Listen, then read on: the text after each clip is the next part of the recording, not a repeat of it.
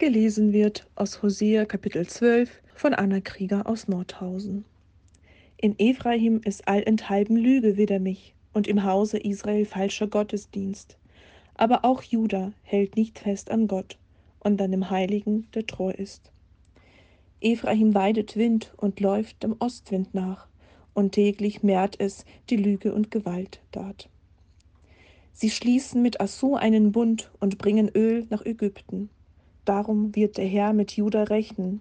Er wird Jakob heimsuchen nach seinem Wandel und ihm vergelten nach seinem Tun.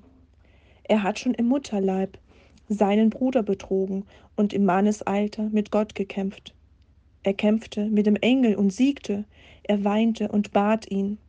Dann hat er ihn zu Bethel gefunden und dort mit ihm geredet.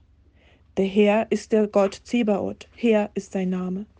So bekehre dich nun zu deinem Gott, halte fest an Barmherzigkeit und Recht und hoffe stets auf deinen Gott.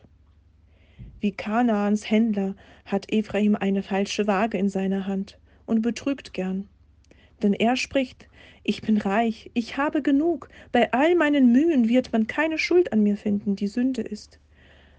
Ich aber, der Herr, bin dein Gott von Ägyptenland her und will dich wieder in Zelten wohnen lassen, wie in der Wüstenzeit. Ich rede wieder zu den Propheten, und ich bin es, der viel Offenbarung gibt und durch die Propheten sich kundtut. In Gilead verüben sie Groll, darum werden sie zunichte, und zu Gilgald opfern sie die Stiere, darum sollen ihre Altäre werden wie Steinhaufen an den Furchen im Felde.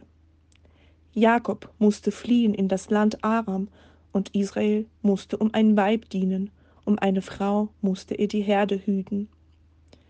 Aber hernach führte der Herr durch einen Propheten Israel aus Ägypten, und durch einen Propheten ließ er sie hüten. Nun aber hat ihn Ephraim bitter erzürnt, darum wird ihr Blut über sie kommen, und ihr Herr wird ihnen vergelten die Schmach, die sie ihm antun.